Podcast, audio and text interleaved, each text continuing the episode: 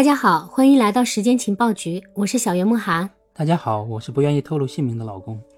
上一集我们用了将近一个小时的时间啊，聊了一个近乎灵异的一个自然现象，就是濒死体验哈。而且上一集开始的时候，我们还提到了另外一个方向的自然现象，叫做前世记忆。没错哈，我们上集讲了一些去脉方向的研究，这集呢我们要看一看其他方面，也就是说，在我们身体诞生之前，我们是不是已经曾经有过意识？而这个意识又是从哪里来的？那一些宗教里面说的轮回转世，是不是就是真的呀？呃，其实也不能这么说，以我们目前对这个现象的了解，还远远没有到就能得出能够完全证明轮回转世的这样的程度。嗯，就连做这方面研究最著名的史蒂文森教授，他自己也从来没有说过他已经证明了轮回转世这样的事情。所以说，past life ingression 这种研究，我们虽然把它翻译成前世记忆，其实是要加个引号的。因为前世这个说法是带有很强的宗教色彩，嗯，但是呢，你又暂时找不到其他比它更加简洁贴切的翻译。不过呢，这方面的研究很多案例都被客观证实了，而且他还发现一个人的性格、某方面的天赋或者缺陷，甚至我们的胎记都可能跟前世记忆有关。这个有点太灵异了吧？其实意识在我们生命里面是一种什么样的存在，真的是非常难以理解的。在聊前世记忆的研究之前呢，我们其实要先说说另外一个和它有关联的现象，它可能比前世记忆更加普遍的存在，但是因为太过随机，我们几乎没有办法去研究和验证它。是做梦吗？可能跟做梦是有关系的。嗯，不知道你有没有过这样的体验啊？就是说你到了一个你从来没有去过的地方，或者说你生活中突然发生了一个场景，然后呢，不知道为什么你的大脑会有一个瞬间发现周围的一切。每一个人的状态、表情，甚至你听到了周围的噪音的频率，感受到空气的气息、温度这些东西，瞬间就定格了。嗯，然后你会突然意识到这个场景很熟悉，对你非常熟悉，好像发生过一样。对你不知道在什么时候经历过，你甚至知道接下来几秒会发生什么，然后紧接着你就会感觉到头皮发麻，甚至会起鸡皮疙瘩。然后有的时候这种感觉甚至太过强烈。你甚至会感觉到有另外一个自己的存在，这个就有点太毛骨悚然了。但是我是觉得我是有这种情况出现过的。这种情况，嗯，很多很多的人都会有。对对。但是这种感觉往往都是非常短暂的，等你恢复意识的时候，马上就消失了。嗯，有时候早上起来可能就忘了。对对，当它真的出现的时候，可能突然之间出现的时候，你就又会想起来。嗯，这个现象呢，其实是非常普遍的，几乎每个人都曾经经历过。嗯，而且它也有自己的名字。在国际上，大家把这种现象统称为 deja vu，这是个法语的词语，中文把它翻译成即视感，或者叫似曾相识。这种象真的好神奇啊！感觉科学上就对这种现象没有什么解释吗？有，不但有，而且还有几百种解释呢。那那就是几百种，那不就和没有一样吗？可以这么说吧。有时候答案太多也不是什么好事。对呀。我们对这种类型现象的解释，其实都还停留在各种假说阶段。这些解释里面比较著名的有弗洛伊德的记忆曲解理论。也就是海马体理论。嗯，海马体是啥？呃，他是说我们大脑有一个长得比较像海马的器官，叫做海马体，它是帮助我们区分哪些是现实，哪些是记忆的。哦。但是有的时候呢，这个器官会出错，它把接收到了现实的信息错误的放到了记忆的分区，然后就会让你产生一种错觉，感觉你看到的东西是你的记忆。那就是说，他们认为这些东西都是我们的错觉吗？对对对，这种解释呢，也可能是目前最被广泛接受的解释。但其实这个解释在我这里是行不通的，因为我曾经在主观上证明过这个不是错觉，因为我自己曾经有过不止一次很强的这种即视感的经历，我能从主观上证明它不是错觉，因为我准确的预测了接下来几秒钟发生的事情，它真的发生了，而且这些事件是随机的，它们之间没有因果联系，就是我不能推测它，嗯，但同时也就是因为这些事件发生的太随机了，而且过程太短。短到我都绝对来不及把它客观化。你你你咋的还能把它客观化了？还 对啊，比如说我们买几注双色球，把奖池掏空，然后向全世界证明弗洛伊德在扯犊子，然后我自己也可以躺平了。你主要是想躺平吧？我觉得。所以你看穿了。那其他人有没有经历稍微长一些的呢？可以把它客观化的这种？呃，我在网上见过一个，有一个答主分享过他自己的经历啊。他和我不一样的是，他有记日记的习惯。事情是这样的，大概在十六年前，他做了个梦，梦里面他坐在一个办公室里面工作，然后看到电脑屏幕是一个 Word 文档，文档上面的东西是他完全没有接触过的东西，只记得是一个叫什么什么活动策划。然后在梦里头，他好像在等一个人。这个时候来了一个新的同事，名字叫做何佳宇，然后他和这个人成了好朋友。这个梦看上去就是个非常平常的梦，嗯对吧？对对对，就感觉我们一般人如果做梦梦到这些东西的话，感觉不到一顿饭的功夫，可能就全忘了，就很平常，对啊。但是呢，这个答主有个记日记的习惯，因为他觉得这个梦很真实，就把这些东西都记到了日记本上。另外呢，他还同时给他的舍友聊了这个梦，因为他想知道他舍友认不认识这个叫何佳宇的人，他很好奇嘛，对。嗯然后这事儿就算过去了。但是没想到的是，十六年以后，他所在的公司进行人事调整，来了很多新人，而且现有的人也要进行岗位调整。他刚刚换了新的工位，然后在忙着上线一个新的项目，在赶方案。这个时候呢，他对面来了一个新面孔，他也并没有留意，只是下意识的往他的工位看了一眼，就这一眼，突然就发生了这个 deja vu 现象。他的脑子里这个场景突然定格了，他感觉非常非常熟悉。然后他直接拍案而起，问那问那个新同事：“你是不是叫何佳宇？”然后那个同事非常惊讶，说：“对呀、我刚来，你认识我吗？”这个时候他就起了一身的鸡皮疙瘩，然后回头看了一眼电脑屏幕，那个屏幕上就是显示的是一份 Word 文档，上面写着什么什么活动的策划方案。然后他瞬间就懵了。他紧接着他回到家看了他的日记，那篇日记都还在。然后他赶紧给他的舍友发微信说了这个事儿，他的舍友也被震晕了。这个震撼的不得了了吧？直接就。对呀、不过仔细想一下，这个事情其实也是挺主观的啊，因为你想想，他从自身而言的话已经够客观了，但是他有日记和舍友这样的证据嘛，但是在十六年以后，当那个瞬间发生的时候，其实这些客观的证据都变成了一个主观的证据了，因为他已经没有办法在客观上证明日记和那个告诉舍友的那个事情发生在十六年前了呀。对呀、嗯，这也就是为什么主流科学界几乎没有办法去认真对待这个事情的原因。对啊，就是因为那个 deja vu 现这个现象太随机了。第一个就是事件的随机性，你并不知道你的哪一个梦或者哪一个瞬间的感觉在日后会被 deja vu 验证。还有一个就是时间的随机性，你并不知道你的梦会在第二天后还是几十年以后被验证，嗯所以没有办法去进行实验的复现，嗯，或者进行流行病学的调查和验证。这种事儿竟然还和流行病有关系呢？啊，不是不是，流行病学的研究是一种研究方法。嗯等下我们讲前世记忆的时候会专门讲这个方法。嗯其实关于 deja vu 这个现象的解释呢，比较合理的假说还有多元宇宙学说的解释吧。这个今天我们不展开了，我们会在以后讲维度和多元宇宙的时候专门拿出来聊。嗯，很好，又开始挖坑了啊。没有办法，每一集的时间太有限了，想把大脑中的宇宙完全展现是完 不可能是吧？完全不可能，只能拆成一集一集来慢慢聊。另外还有就是，不知道你还记不记得，我们之前在聊到祖父悖论的解决方案的时候，还谈到一个，就是可能存在一种物理法则。嗯，穿越是吗？对对对，就是往过去穿越，嗯是要处在事件半径之外的。嗯往回穿越的可能并不是实体，嗯而 deja vu 这种现象的存在和它的随机性，可能在一定程度上也可以解释这种物理法则的边界。诶，这个还挺有道理的啊。有可能我们在未来其实已经实现了往回的这种时间穿越了，对吧？嗯我们也能察觉到这种穿越，只是这种穿越方式看上去好像很鬼魅，我们目前可能并不能理解，对不对？对，完全有可能，那量子力学是不是可以解释这种现象呢？应该是可行的。毕竟遇事不决，量子力学。不过，其实我们还远远没到认真去研究怎么解释这个现象的那一步呢。为什么这么说呢？在这里，我们就说回前世记忆这个话题吧。嗯其实它是呃，其实它也是不能被实验复现的。啊，这这一点和 deja vu 是一样的吗？对，我们一般说，在讨论任何一个事情之前，都要遵循一个先问是不是，再问为什么的原则。嗯嗯就是说，你要先证明这东西是不是真真的有没有讨论价值，嗯然后再讨论为什么会是这样，对吧？嗯对于 deja vu，你知道它是真的，我也知道它是真的，但是我们并不知道它是是不是真的。怎么理解呢？就是说，我们很多人主观上都能找到证据来证明它是真的，但是没有客观证据，嗯没有经历过的人是不知道它是不是真的的。哦嗯所以说，从群体的角度来说，我们还没有找到办法来大规模的在客观上验证它，嗯所以很难对它进行认真的研究。嗯，对吧对，而对于濒死体验和前世记忆这种东西，虽然它还没有办法用实验去复现，但是我们已经可以找到办法来客观上大规模的验证它了。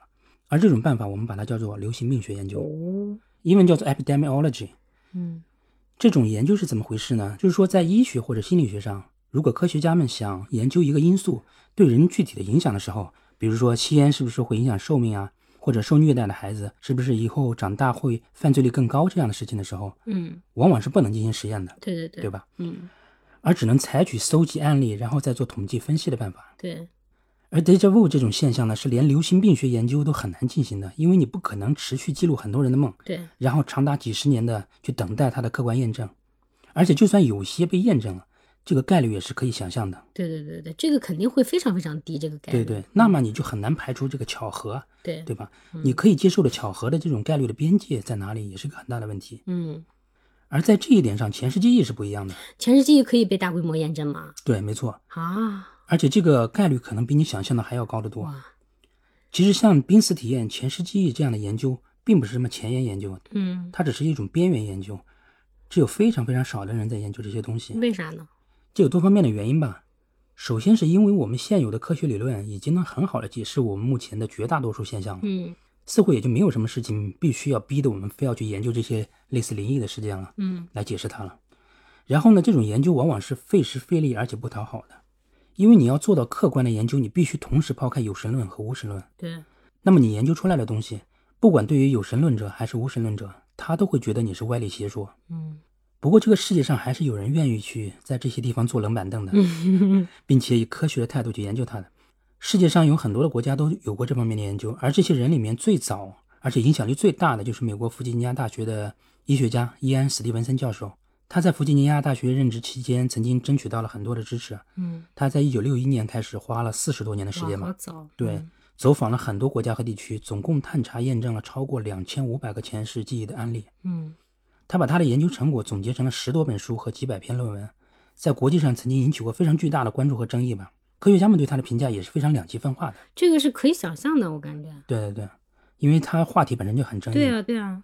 史蒂文森教授在二零零七年的时候已经离世了，不过他的研究还在继续，现在是由吉姆塔克教授在继续往下做。那这个真的是太好了，希望塔克教授能做出更多的成果吧。那我们国内有没有这方面的研究啊？这个很可惜啊，因为目前我还没有看到过国内这方面的研究。嗯这个和濒死体验还不一样，嗯，因为前世记忆的这个案例的数量和濒死体验比起来就少很多了。对对对，它比濒死体验还更加更加边缘更加边缘。对，濒死体验我至少还能看到像冯志颖院长这样做出过探索的人，对吧？嗯，而前世记忆几乎是空白的。哇，不过我有很深印象的是，媒体曾经报道过几个事件，嗯一个是中央电视台的天气预报主持人宋英杰半夜发微博说他孩子有前世记忆的事儿，还有一个更加离谱的，就说媒体报道的是湖南的一个村子里头有一百多号人都声称他们有前世的记忆。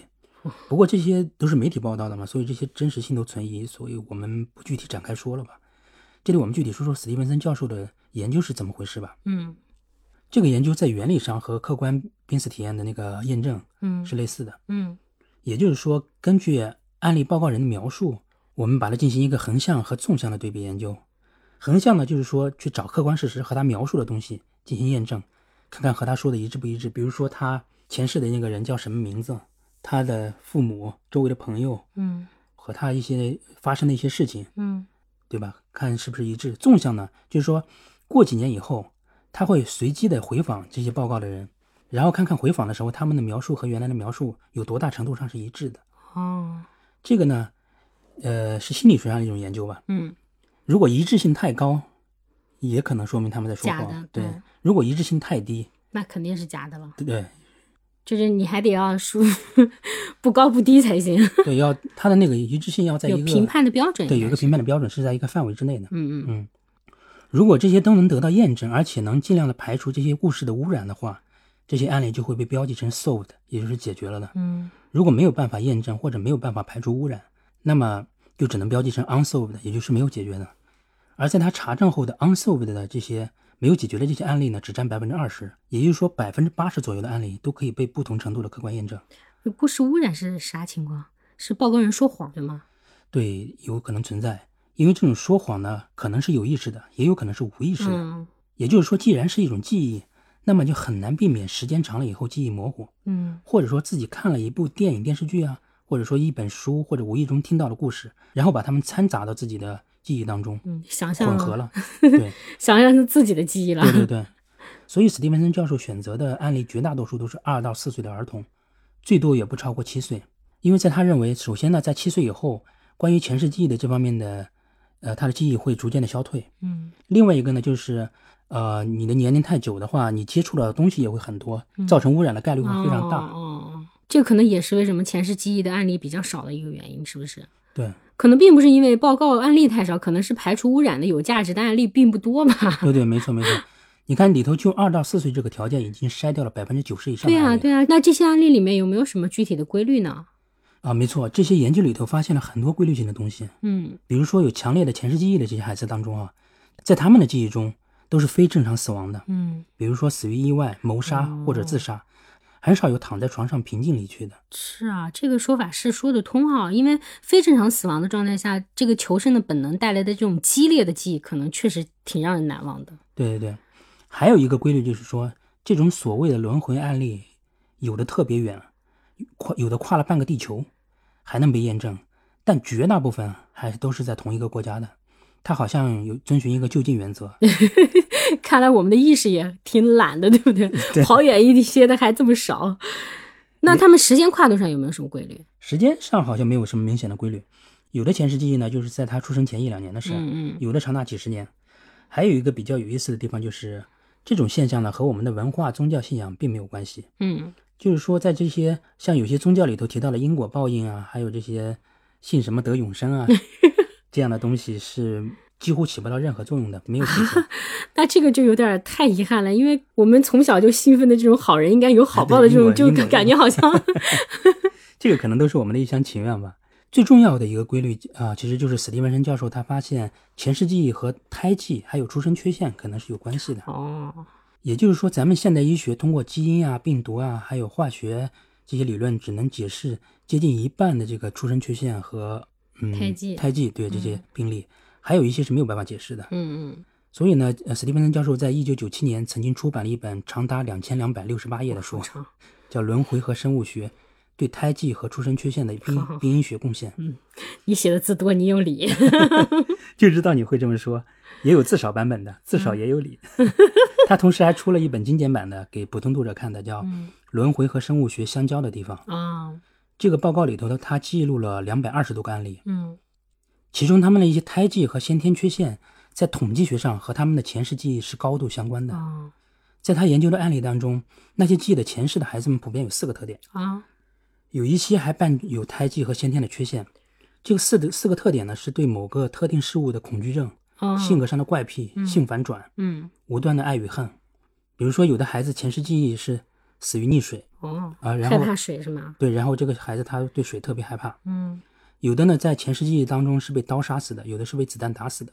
然后在他们致死的部位，现在就能找到胎记或者出生缺陷。哦，在这些案例里头，我印印象比较深的一个哈，有一个叫拉卡维山卡的一个小孩，他一出生的时候脖子上就有一圈疤痕一样的胎记。嗯他在两岁的时候学会说话的时候，刚刚学会说话，他就告诉他的父母，他是理发师的儿子，嗯然后说出了杀他的人和这个具体经过。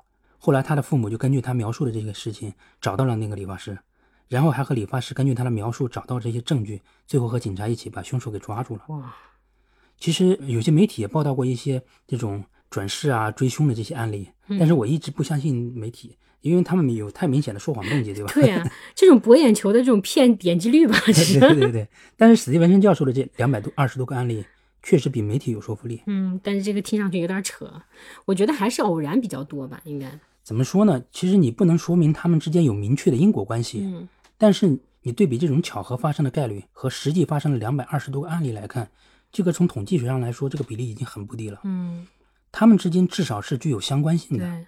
不一定有因果关系，但是至少有相关性的。但是呢，这些是一种什么样的关系呢？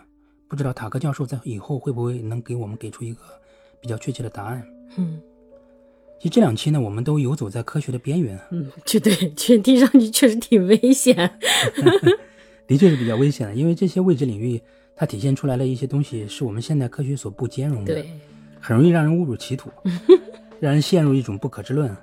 灵异事件讲的多了，自己怕是也会变成一根神棍你。这属于迷途知返了吧？也不能说是迷途知返吧，因为其实很多灵异现象，呃，在一些更大尺度或者更小尺度的科学假说当中，他们是可以被完美解释的。嗯，比如说平行宇宙，对吧？对对对，平行宇宙或者说多元宇宙多元宇宙，也是这些假说当中的一种。还有其他的像全息宇宙论、单电子宇宙论等等这些很多特别脑洞大而且又特别合理的假说。也许某一天物理学家又发现了什么不得了的事情，嗯证明了其中一个或者两个假说，一切就都合理了。对对对，期待期待。对，以后我们会一个一个的去聊这些科学假说和他们背后的逻辑，体会一下科学家们的这些偏执和浪漫。听上去好像那种科幻小说一样啊。对对对，是这样的。好好好，那我们今天的节目就到这里了。如果呢您凑巧对我们的话题也感兴趣的话，就别忘记订阅我们的频道啊。我们下期再见。再见。